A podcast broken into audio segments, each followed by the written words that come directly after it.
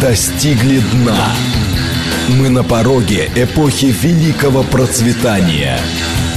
Экономика. Экономика. Программа предназначена для лиц старше 16 лет. Здравствуйте, микрофон Михаил Хазин. Начинаем нашу сегодняшнюю передачу. Как обычно, вопрос. Вопрос следующий. Э, как вы считаете, а, вернемся ли мы а, к прежней жизни? Или это мало вероятно? Значит, ответ, ответ – да, мы вернемся к прежней жизни. 8 495 134 27 35. Ответ – нет. Никакого возврата к прежней жизни быть не может, ничего даже близко похожего не будет. 8 495 134 27 36. И, наконец, вариант третий. 8 495 134 27 37. Не знаю я. Еще раз повторяю. 134, 27, 35. Вернемся. 134, 27, 36. Нет, точно не вернемся. И 134, 27, 37. Вопрос сложный очевидного ответа у меня нет. А почему я... Да, значит, меня попросили ответить на вопрос, э, видимо, его задают, э, о том, почему Центральный банк э, ограничил биржевые торги иностранными ценными бумагами, которые заблокированы международными депозитариями. По очевидной причине, потому что переход прав собственности должен отмечаться в, в, в депозитарии. Если депозитарий этого не делает, то создаются разного рода правовые коллизии. Ну, например, вы здесь бумаги продали, тут все оформлено, а с точки зрения э, депозитария владелец старый. И объяснить потом задним числом всю вот эту вот последовательность действий совершенно невозможно. То есть можно писать, э, можно это делать в рамках договорных обязательств, а потом регистрировать эти договора, в том числе и задним числом. Но делать это в рамках биржевой торговли, когда сделки происходят практически автоматически и быстро, это достаточно сложно. Вот как бы, как мне кажется, главная причина. То есть тут это в чистом виде такая э, юридическая, технологическая причина, а не какие-то там козни. Значит, а почему меня заинтересовал тот вопрос, который я задал? Дело в том, что мы имеем очень интересную картинку. А если вы посмотрите на американские СМИ, то вы увидите, что, скорее всего, та гипотеза, которую я сделал пару недель тому назад, о том, что некоторые процессы, которые происходят сегодня, являются хвостами сорванной Путиным спецоперации э, конца февраля, начала марта, э, начинают постепенно зачищать. Я, на всякий случай, я не помню, рассказывал ли я про эту историю здесь. Я ее рассказывал точно совершенно в комментариях к, к текущим событиям, поэтому позволю себе повторить. Суть картины в следующем. А Соединенные Штаты Америки готовили операцию, которая должна была Украина начать в конце февраля, начале марта. Операция эта предполагала начало крайне жесткой зачистки Донбасса со стороны украинской армии. Сегодня, зная уже, что из себя представляла украинская армия на, на тот момент, мы можем сказать, что произошло бы это достаточно быстро. При этом целью этой операции было вовсе не, не собственно зачистка Донбасса, на которую Украине в то не счету наплевать. Целью было снятие Путина. При этом было два сценария. Сценарий первый – это э, Россия не вмешивается, и тогда должна была подняться дикая волна в стиле Путин все слил. И как бы э, должен был активизироваться некий заговор в Кремле, который ну, был почти наверняка, и, собственно, э, тут даже и вопросов нет, хотя бы по, потому что имеется опыт 2014 года, который рассказал а, в своей беседе на клубе улицы Правды Дмитрий Раде и Сергей Колмогоров в истории про Гиркина. Значит, а другой вариант Россия вмешивается. В этом случае Россия бы объявлялась агрессором, и запускались бы другие компании, бешеная русофобия, плюс, э, соответственно, вся пятая колонна, она, кстати, и а, а, активизировалась очень сильно, и, но, но при этом, скорее всего, предполагалось, что Украина, которая начинает действие, влезет на российскую э, территорию, и поэтому к антипутинской кампании добавлялось еще и э, то, что Путин повторил 22 июня 1941 года. И по этой причине, опять-таки, нужно было его снимать. Кстати, именно в рамках этой кампании был хвост, э, как бы это сейчас хвост, да, тогда это было частью кампании вступления Финляндии и Швеции в НАТО. Причем их должны были принять сходу. Спецоперации Путин всю эту историю сорвал. Да, и там было еще, там было еще одно обстоятельство. Дело в том, что я внимательно смотрел вот историю э, с, э, с МРИей, э, что там, что там что-то произошло, и некоторые другие аспекты. А обещание Эрдогана, что у Турции к 2023 году будет атомная бомба и так далее и тому подобное. Так вот, имеется версия, гипотеза, что в тайне от Вашингтона Лондон, у которого свои там цели и задачи, я про них много рассказывал, попытался договориться с Украиной и Турцией о том, что он поставит им и Украине, и Турции несколько штук атомных бомб. При этом легализовываться вся эта история будет в рамках а, а, легализовываться эта штука будет в рамках того, что это сделали сами украинцы при, при содействии Турции. И, соответственно, бомбы эти должны были быть применены, ну, по крайней мере, одна из них, сразу после начала киевского наступления на Россию. То есть где-то в конце февраля, начале марта. В расчете на то, что это вызовет дикую панику.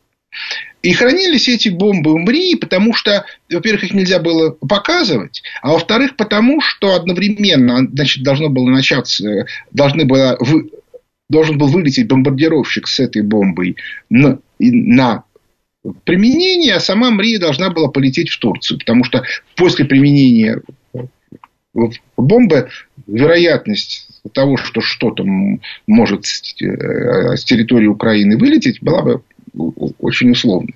Так вот, а в этой ситуации, судя по всему, опять-таки, с одной стороны, Россия захватила с сами изделия, для чего и был десант в Гастамель.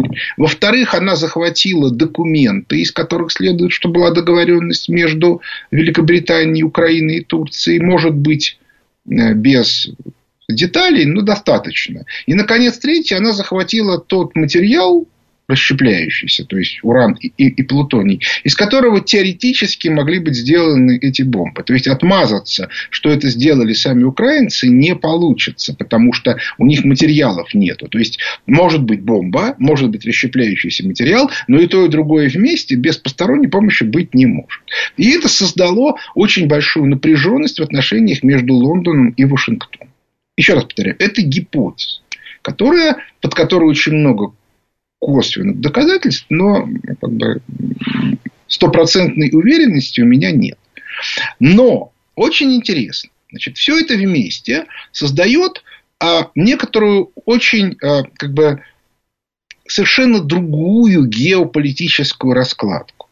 И в этой ситуации, значит, давайте посмотрим на результаты голосования. Значит, у нас там результаты такие. 9% считают, что все вернется, 78 процентов или 79 считают, что все будет совершенно по-другому, и 13% считают, что они, в общем, не очень знают. Так вот, в этой ситуации Соединенные Штаты Америки, судя по всему, решили вот эти хвосты обрезать. Значит, Турция, поняв, что она переборщила, решила, что она не будет играться дальше в эти игры и начала блокировать вступление Швеции и Финляндии в НАТО. А в Соединенных Штатах Америки, судя по некоторым признакам, с прошлой недели заканчивается кампания по русофобии, которая была проплачена в начале года под вот эту вот спецоперацию. Скорее всего, деньги были выделены на полгода, может быть, чуть-чуть меньше, и вот все. Деньги закончились, новый транш не, не выдан. Свободная пресса без бюджетов не работает. А в, Евросоюзе пока не знаю. Не исключено, что кто-то будет еще платить, а может быть и нет. Не берусь вам сказать. Но в любом случае очень многие процессы, обратите внимание, шестой пакет санкций против России буксует. А, а, Швеция и Финляндия в НАТО буксуют. Компания по том, о том, что Россия должна сдаться среди нашей, эм, среди людей с рукопожатными лицами, тоже отсюда, тоже постепенно завершается. Не исключено, что там тоже закончились соответствующие транши. Как известно, люди с рукопожатными лицами бесплатно обычно не работают. А подтанцовка, о подтанцовке я скажу чуть-чуть позже. Э, это не значит, что они отменят санкции. Но я думаю, что уже некоторые санкции будут отменяться. По очень простой причине. Потому что экономически, ну тут я опять-таки могу только рекомендовать читать обзоры фонда Хазина. А, ситуация стремительно ухудшается. И вот тут начинается еще одна очень интересная штука, связанная с, э, э, с людьми с рукопожатными лицами. Дело в том, что они тусовочники. То есть, иными словами, они априори живут в чрезвычайно узких тусовках, где все друг друга знают, где все друг про друга сплетничают, рассказывают гадости, да, ну и так далее и тому подобное. И как бы мы все это знаем, да, это такая обычная типовая история коммунальной квартиры. Но фокус состоит в том, что то, что от них требуют их западные заказчики, и а, то, как, бы, как устроена современная жизнь, она требует публичной активности. Вот обращаю ваше внимание. Публичный – это означает следующее, что вы должны обращаться к неопределенному кругу слушателей, зрителей, и должны принимать ну, как бы, э, реакцию от э, неопределенного круга зрителей, среди которых есть люди, которым вы можете просто тупо не нравиться. И подавляющее большинство тех, кто вот из такой вот вечной тусовки очень узкой, а там всегда очень специфические нравы, ну просто потому, что очень узкий круг и постоянный. А выходят вот в это вот публичное поле, они очень часто совершают ошибки очень такие типовые. Главные из которых состоят в том, что они те вещи, которые, ну, не то чтобы терпимы, но, в общем, как бы привычные в рамках коммунальной кухни, вы, выводят в, в публичную сферу. Я с этим много раз сталкивался когда я только начал свою деятельность, потому что э, я-то считал, что э, как бы экономические, экономическая теория и экономические факты нужно людям рассказывать. И поэтому я как раз вышел в публичное поле, обращаясь ну, практически ну, ко всем, кто знает русский язык. Вот, вот, вот ребята, смотрите, кроме ли, либеральной версии экономики, есть еще вот такая версия. Я довольно быстро столкнулся именно с такого рода коммунальными, коммунальной реакцией. То есть, вместо того, чтобы обсуждать по существу, кстати, со стороны либеральной тусовки меня по существу не обсуждали никогда. Вот со стороны нелиберальной, там, политэкономической, патриотической и прочих, там всегда были люди, которые говорили по существу. А вот с, а с либеральной нет. Ну и поэтому э, я все время слышал разные рода высказывания про неправильные часы, про мошенника Хазина, про манипулятора, про то, что Хазин все время врет, про то, что у Хазина нету ни одного достоверного и правильного прогноза. При этом, что такое прогноз, они, ну, как бы это, это их интерпретация. У меня вообще прогнозов крайне мало. Я описываю выводы из теории, как должно быть. И стараюсь минимизировать объяснение того, как эти выводы из теории практически будут э, э, реализованы, потому что в условиях кризиса это страшно сложно. Вот. Ну и как бы вплоть до таких вот личных оскорблений. Иногда это вызывает смех, иногда это вызывает просто удивление. Ну, например. Причем это не обязательно либеральный экономист, а вот типичный совершенно пример человека, который, будучи который даже, наверное, неплохо разбираясь в экономике, я не знаю, какой он ученый экономист, тут мне сказать сложно, но у него есть очень такие интересные и адекватные заметки, да, ну вот такие вот публичные, но явно совершенно не научившийся вести себя в э, публичном поле такой человек Никита Кричевский, который, например, регулярно пишет, что я являюсь э, психом со справкой.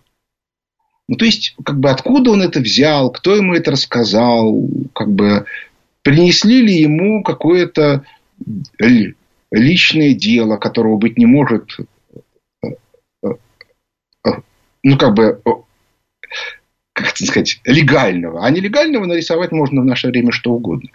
А, непонятно, но то, что можно говорить на кухне, так сказать, в сердцах, нельзя выводить в в личное поле. То есть Никита Кричевский явно совершенно оказался не, не готов к этой публичной жизни. И плюс к, к этому он оказался невероятно обидчив. А и, и, имеются и другие люди, которые вроде бы тоже не относятся к либеральному лагерю, которые тоже себя так же ведут, но предъявлять им претензии я не собираюсь, потому что, э, понимаете, ну как бы это сказать, это, ну, когда человек ведет себя неадекватно, это видно. То есть он скорее опускает себя, чем как-то подрывает мою репутацию. И по этой причине возиться с ним, это как бы, я считаю, что, ну, грубо говоря, у меня на это нет времени. Тратить время на эти глупости. Но а сама по себе ситуация, при которой вот эта вот нанятая клака, которая должна была в одном варианте кричать «Путин все слил», а в другом варианте должна была кричать, и, собственно, кричала «Путин, сдавайся», она как раз вот из этой вот истории. То есть, это люди, которые не умеют себя вести в публичном поле. И в результате они постоянно допускают в публичном поле личные оскорбления, которые за пределы кухни коммунальной квартиры выводить нельзя. В результате они начинают между собой дико лаяться. И это рушит всю их конструкцию еще сильнее, чем если бы этим занималась какая-нибудь там патриотическая антипропаганда. Потому что я могу вас уверить, да, при всей своем как бы злом языке Соловьев не сможет говорить то, что они говорят друг про друга. Потому что Соловьев отлично знает правила э, публичного поведения. Что можно, что нельзя. А они не знают. А, и вот это вот такая абсолютно классическая ситуация, когда э, разрушается сама пропагандистская модель западная, потому что у них нету то, что называется толковых людей. А толковых людей нету, потому что любой толковый человек, он никогда не принимает э, пустую пропагандистскую концепцию без того, чтобы ее не переработать и хоть как-то не привязать ее к реальности. И вот те э, э, значит, конструкции пропагандистские, которые Запад выдвигал против России, он, он соответственно, с ними сталкивается и говорит, ну, смотрите, ну что, ну что за бред? Вы говорите, Путин должен сдаться, а Путин вон начинает выигрывать. Тут в интернете, в Телеграме появилась, я постараюсь сейчас ее в перерыве э, найти и после перерыва зачитать совершенно замечательная последовательность статей по России от, от, от газеты «Гардиан», где, соответственно, начало как бы, тиран грубо говоря, тиран заканчивает свои дни, а последняя статья, кажется, Путин одержит неожиданную победу. Сравните с, с заголовками парижских газет в период, когда Наполеон с острова Эльбы стремился в Париж перед ста днями. А, как бы, узурпатор вырвался, значит, э, с острова Эльба, и под конец Париж радостно встречает своего императора. Так вот, а, весь фокус состоит в том, что, к сожалению, а, большая часть интернета, ну и вообще всей, забита сегодня как раз не экспертами, которые сегодня э, начинают говорить чуть-чуть меньше, потому что они видят, что реальная картина очень сильно различается с той виртуальной, в которой, соответственно, которую пытаются навязать. А вот этими вот, э, вот тусовщиками из коммунальных квартир, которые вылезли в, в обличное поле и не умеют себя там вести. И в результате попытки анализа так или иначе сваливаются в личные нападки. А людям, которым интересно, что же происходит, они, ну, в общем, пребывают в состоянии полного ошаления, потому что ну, вместо, ну, как бы им вот они слышат, что кто-то что-то разумное, ну, хорошо, пускай не разумное, пускай интересное. И как-то это соотносится с жизнью. И дальше сразу же начинается бешеный навал людей, которые начинают про него рассказывать какие-то бессмысленные сказки. Вот. Причем сказки там, начиная от клеветнических измышлений и заканчивая, ну, вот как вот я вам уже привел пример. И кончая уже абсолютно такими бессмысленными байками, историями, которые, опять-таки, очень личные и не имеют никакого отношения к, к реальности. По этой причине я настоятельно рекомендую всем относиться к ко всей как бы информацион, ко всему информационному потоку дико критически и по возможности пытаться находить вот эти вот зерна объективной информации. Единственный способ их найти, это смотреть, как они друг с другом согласуются. Вот вначале я рассказал некую версию, которая очень укладывается в большое количество мелких деталей. Может быть, это и не так, но подите найдите альтернативную гипотезу, которая объясняет все эти мелкие факты. Перерыв на новость. Экономика. Экономика. Возвращаемся в студию микрофона Михаил Хазин. Начинаю отвечать на вопросы слушателей. Я, к сожалению, не нашел э, э, у себя в Телеграме э, вот эту вот сводку, заголовку за последние 100 дней из газеты «Гардиан». Обязуюсь найти и, соответственно, разместить у себя в Телеграм канале. То есть желающие могут посмотреть. А начинаем отвечать на вопросы. А, доброе утро, Михаил Леонидович. А, Виктор Михайлович из Домодедова. Вот а, возвращаясь к ситуации с вступлением, потенциальным вступлением Швеции и Финляндии в НАТО, сложилась такая ситуация – значит, э, Эрдоган наложил вето на вступление, э, мотивируя свое решение тем, что эти страны укрывают курдов. Так вот, э, какие, по вашему мнению, могут быть э, варианты развития ситуации, когда Эрдоган, с одной стороны, он э, пытается торговаться, но этот вопрос для него становится принципиальным, потому что э, курды для него самое больное место. И э, Эрдоган заявил, что при его жизни э, никто из стран, поддерживающих курдов, курдов э, в НАТО не вступит. С другой стороны, значит, принципиальность НАТО, который, который вместо Украины теперь э, нужны э, какие-то замены э, для создания напряженности э, около России. Как, по вашему мнению, э, кто победит? Хватит ли э, ресурсов у Эрдогана или НАТО настоит на своем и, возможно, изменит правила вступления в НАТО? Ну, вы знаете, я же не зря говорил про вот разного рода планы, которые были, и о том, что Великобритания с Соединенными Штатами Америки, которые являются членами НАТО, в этом месте сильно друг с другом спорят. Дело в том, что эта операция, если она произошла, я все-таки, мне кажется, не, мне все, все-таки кажется, что что-то подобное было, и не зря же Эрдоган проболтался про атомную бомбу. Кстати, и этот самый это, Зеленский тоже проболтался на Мюнхенской конференции. А, так вот, э, этот план не мог понравиться Соединенным Штатам Америки.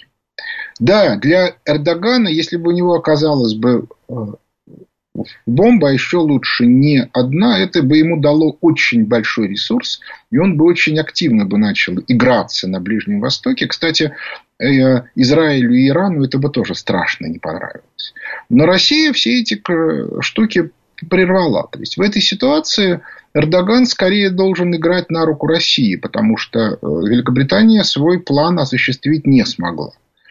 А, ну и Соединенные Штаты Америки тоже сильно недовольны, потому что эм, они очень не любят бесконтрольное расширение владельцев ядерного оружия. Поэтому я склонен считать, что сейчас Турция сделает сильный шаг опять в сторону России по банальной причине, потому что в противном случае у нее будут очень большие проблемы. Больше ее никто защищать не будет, кроме России. Значит, нужно сделать какой-то шаг. Э, я не думаю, что Путин так вот прямо оценит их блокировку Швеции и Финляндии, поскольку от того, что Швеция и Финляндия вступят в НАТО, ничего, по большому счету, не изменится, а само НАТО – это умирающая организация по чисто экономическим причинам. Я про это уже много говорил, что в условиях кризиса падения жизненного уровня населения и падения ВВП содержать Евросоюз и НАТО будет слишком дорого. По этой причине у меня глубокое убеждение, что Турция в ближайшее время совершит какие-то действия в сторону России, а, а у Великобритании начались очередные очень серьезные э, проблемы. Выражаясь как бы терминами нашего ближайшего соседа, перемога неожиданно превратилась в зраду. Но молодец Владимир Владимирович, который их опять-таки переиграл. Следующий вопрос. Добрый день, Михаил. Сергей Алексеевич меня зовут. Вот вернемся ли мы к прежней жизни или не вернемся, это один из главных вопросов сегодняшнего дня. Это то, о чем вы поставили на голосование. Исходя из этого, у меня такой вопрос к вам относительно экономики. Вы видите в данный момент какие-то признаки или движения у исполнительной власти, направленные в сторону какой-то новой модели экономики? И целесообразно ли, на ваш глаз, э, взгляд, это делать в данный момент? И вообще, стоит ли о каком-то переходе к новой модели экономики объявлять публично и громко? Спасибо. Ну, понимаете, это все равно объявить нужно, потому что люди же им столько раз уже давали по рукам, что они уже не хотят действовать. То есть нужно доказательно объявить о том, что да, модель меняется, мы все меняем и жить будем теперь вот так, по-новому. Но проблема состоит в том, что пока нынешнее руководство Центробанка и нынешнее руководство Минфина сидят, это невозможно. Они не дадут. То есть, что-то, какие-то точечные вещи можно будет делать за счет бюджетных средств. И тот же Мишустин там прилагает титанические усилия для того, чтобы этого добиться, но получится ли у него результат, это у меня очень большие сомнения, потому что, так сказать, интегральный, потому что нужно на порядок больше ресурсов. На порядок больше ресурсов можно сделать только в случае радикального изменения кредитно-денежной политики. Вот такая история. Следующий вопрос. Здравствуйте, Михаил Леонидович, это Николай Серпухов. Скажите, да. пожалуйста, такой дилетантский вопрос, может быть. Вот это вот сначала разрушение а, предприятия АЗЛК ЗИЛа, а теперь восстановление. Это что, исправление а, вот этих ошибок гайдаровских э, чудо-реформ? И, и что? Спасибо. Ну, во-первых, э, у Гайдара были не ошибки, а целенаправленная политика. И он об этом много раз говорил. Зачем нам производить, когда мы производим плохое, когда мы можем продавать нефть и на эти деньги все покупать. Типа, зачем мы производим самолеты, если я уже договорился, это он так говорил, если э, я уже договорился с Боингом, они нам поставят столько, сколько нам нужно. Но вот сегодня мы видим, что э, вот эти э, Боинги перестали поддерживать в обслуживании, и они не могут летать на Запад. То есть, иными словами, э, Гайдар целенаправленно проводил вредительскую политику. Это плохо. А, и, и, и, разумеется, нам эту политику нужно менять. А, АЗЛК э, и э, там, все остальные там, автомобильные заводы и прочее нужно, безусловно, восстанавливать, потому что серьезная страна не может жить без собственного производства автомобилей. Другое дело, что, что имеется в виду, потому что не исключено, что Москва захочет использовать. АЗЛК же это колоссальные совершенно территории по нынешним временам практически в центре Москвы. Естественно, возникает непреодолимое желание там что-нибудь застроить. Вот. Ну, как застроили ЗИЛ.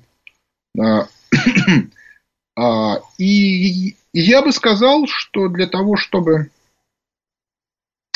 а, это, э, э, э, эта ситуация по восстановлению стала, во-первых, без, поворотной, а во-вторых, реально конструктивной, нам надо менять всю экономическую политику. И мы тут возвращаемся к предыдущему э, вопросу, что без смены руководства Центробанка и Минфина ничего сделать нельзя.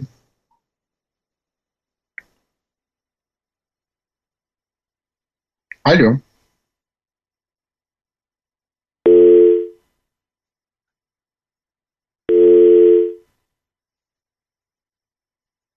Алло.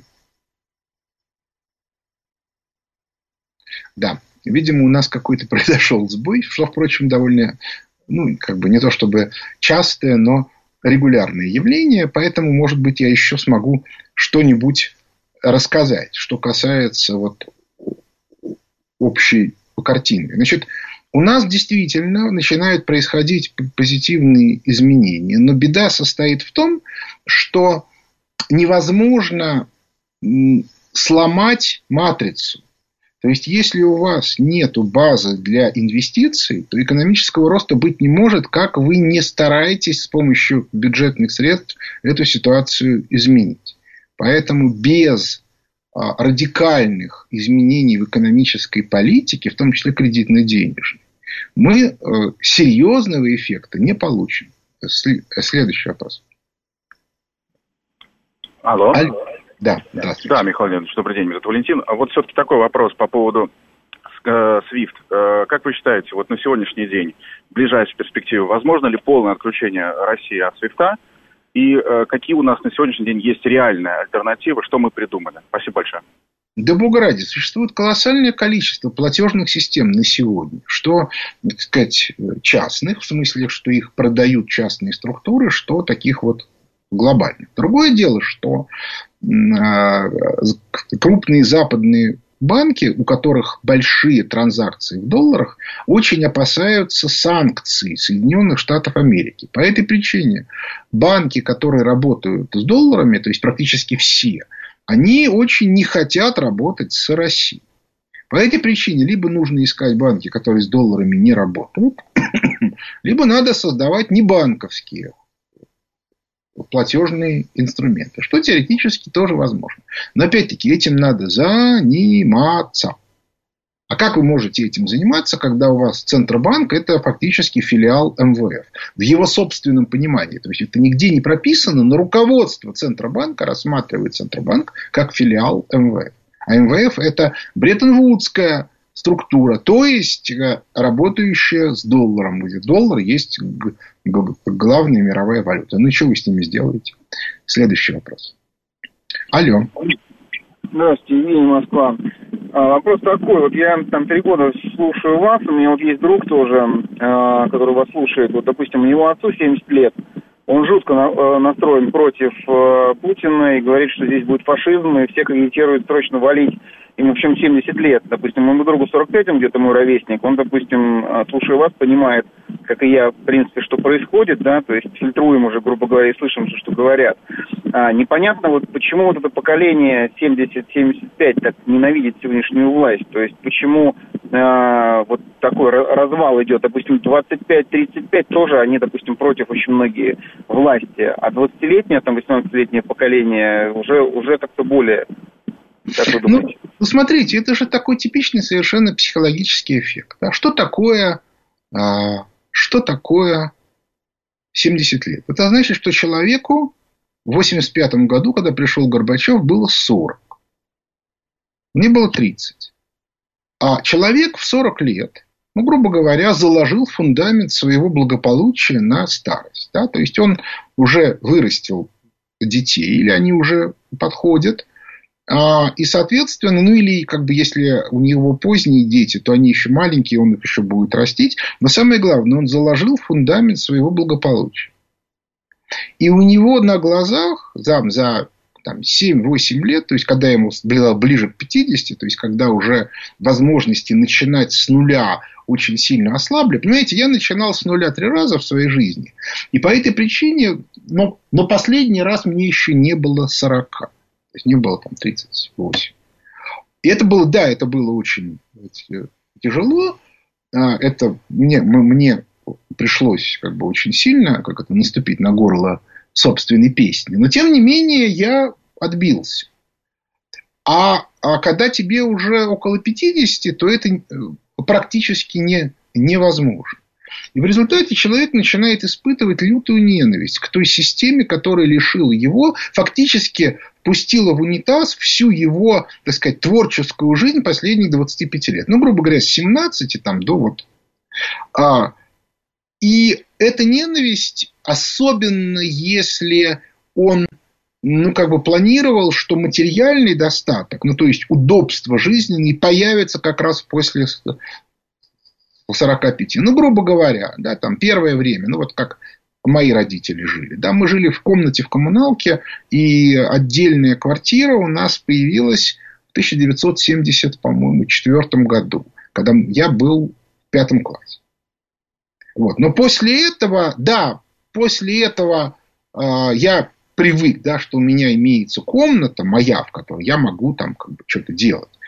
И потом, когда я, я этой возможности лишился в начале 90-х, это были действительно проблемы. Да? Ну, просто потому, что, ну, грубо говоря, думать и работать в ситуации, когда вокруг тебя люди, далеко не у всех получается. А если плюс к этому вас еще и, и, и, и лишили возможности это наработать, я-то наработал. А, а многие другие лишились этого навсегда. То ничего, кроме лютой ненависти, нет.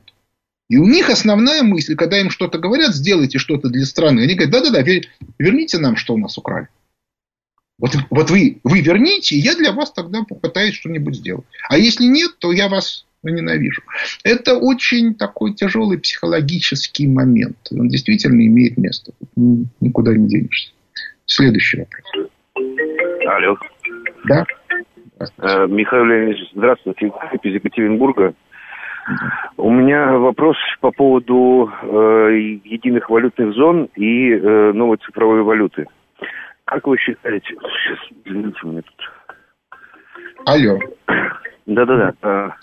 Э, значит, э, как вы считаете, э, при введении единой цифровой валюты российской, ее мы будем добывать майнингом или все-таки это будет просто виртуальная какая-то вещь, и чем она будет обеспечена? Не, ну вы поймите, государственная валюта не может добываться майнингом. То есть это как бы эта вещь невозможна. То есть э, могут быть какие-то частные криптовалюты, если их разрешат. А государственная цифровая валюта будет устроена совершенно по-другому, если она будет. Но опять-таки для этого нужна модель. Для того, чтобы была модель, нужно понять, а какая у вас модель экономическая, чтобы под нее создать оптимальную валютную систему. Надо ли вам объяснять, что современное руководство Центробанка, оно умрет, но не допустит, чтобы доллар ушел с позиции главной российской валюты. Ну, потому что они, ну, как бы они себя, еще раз повторяю, ассоциируют с вот этой вот долларовой Бреттон-Вудской системой. Ничего другого от них ожидать не приходится. Следующий вопрос. Алло. Алло. Да. Здравствуйте, Михаил Иванович. Геннадий, Москва. Вы знаете, я тут слушал Юрия Жукова, историк. Он представлял свою новую книгу – и вот я хочу задать вам вопрос. А зачем Дмитрий Анатольевич повесил Катынскую трагедию на Советский Союз? Вот мы получили систему ненавидящих нас поляков, ну и вряд ли скоро увидим портрет главнокомандующего на ГУМе на 9 мая. Спасибо. Ну, вы, вы знаете, это вопрос сложный, э, потому что есть целая куча косвенных данных, которые свидетельствуют о том, что, что поляков расстреляли немцы. Причем таких, которые нельзя сфальсифицировать. Дело в том, что объем фальсификации с обеих сторон достиг величины, которая просто ни в какие ворота не лезет. Я у себя на сайте, на Хазин.ру, правда, в старой версии, этот текст там, видимо, существует, но его достаточно сложно найти, опубликовал довольно интересный текст одного американского, кажется, историка, который попытался вытащить информацию, то есть, грубо говоря, давайте посмотрим первичные документы об этой истории, что советские, что немецкие, и попытаемся найти в них детали, которые на тот момент участники не могли считать важными, потому что это стало понятно только потом, и тем не менее про них написали. Потому что тогда это как раз и есть э, косвенное свидетельство кто. И там он говорит, что из этих данных, там он нашел, по-моему, там две таких детали у немцев и одну у наших, э, из которых однозначно следует, что, что сделали это немцы. Ну, потому что если бы это бы, если бы это делали наши, они бы, ну, там есть целая куча тонкостей. Ну, например, а поляков расстреливали из немецких пистолетов. И немецкие гильзы там в раскопах э, лежали. Сегодня имеется гипотеза, что это потому, что э, фальсифицировали значит, э, коварные НКВДшники изначально немецкие действия. Но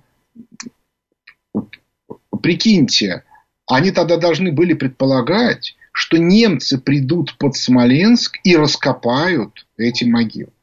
Что, ну, как бы, на тот момент, в 1940 году, представить было невозможно. То есть, это однозначно свидетельствует о том, что это сделали именно немцы. Ну, и так далее, и тому подобное. По этой причине я не буду сейчас а, как бы, логику а, тех людей, наших, которые признали, что это сделали мы. Но я хочу сказать, что документы, которые мы представили, поляки не приняли, потому что они точно фальсифицированы. То есть, в реальности, я думаю, что к этой теме еще придется вернуться и придется доказать, что это сделали немцы. Ну, а что касается самой темы Катыни, то это типичный совершенно пример темы, которую американцы взяли для раскрутки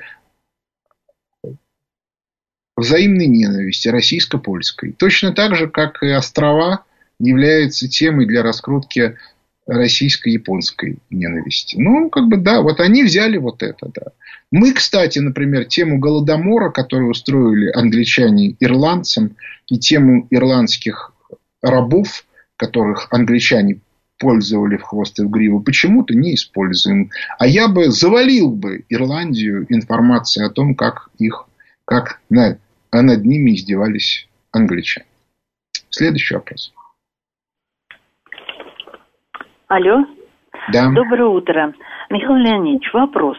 Запад предложил нашему бизнесу, олигархам, бизнесменам оплатить восстановление Украины, все эти структуры разрушенные. И тогда им разрешат пользоваться там недвижимостью на Западе, долларовыми счетами, э, и, и будут они хорошими русскими. Так вот, они согласились. Почему? Кто согласился? Я не знаю. Для меня это новость. А кроме того, понимаете, обещания, как это, они много чего обещали. Как там говорил один украинский деятель, обещайте что угодно, вешать будем потом. Но вот сегодня всплывает информация, что они реально в документах обещали нам, что НАТО не будет двигаться на восток. И что? Поэтому все это... А, а, а тут вообще это даже не обещание, это слова. То есть некие неизвестные личности, которых можно в любую секунду дезавуировать, сказали о том, что они э, готовы э, что-то там обещать. Но это смешно. Это просто детский сад. Вот.